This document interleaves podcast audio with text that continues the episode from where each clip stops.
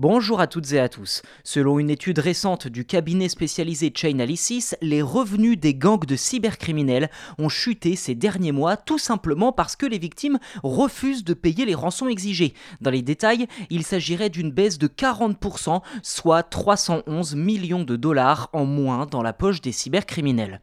Si vous ne le saviez pas déjà, les ransomware sont des logiciels malveillants qui chiffrent les données des utilisateurs et exigent un paiement pour les déchiffrer.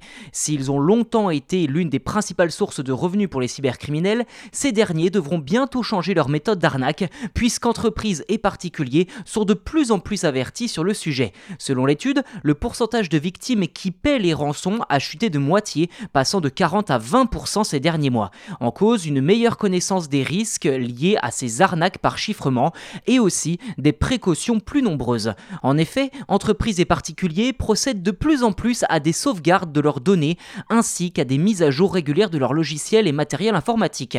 Des petits réflexes, mais qui font une grosse différence en termes de protection. Ajoutez à cela l'utilisation d'un antivirus et pourquoi pas d'un VPN, et vous obtenez un solide bouclier contre ce risque, même si évidemment le risque zéro n'existe pas.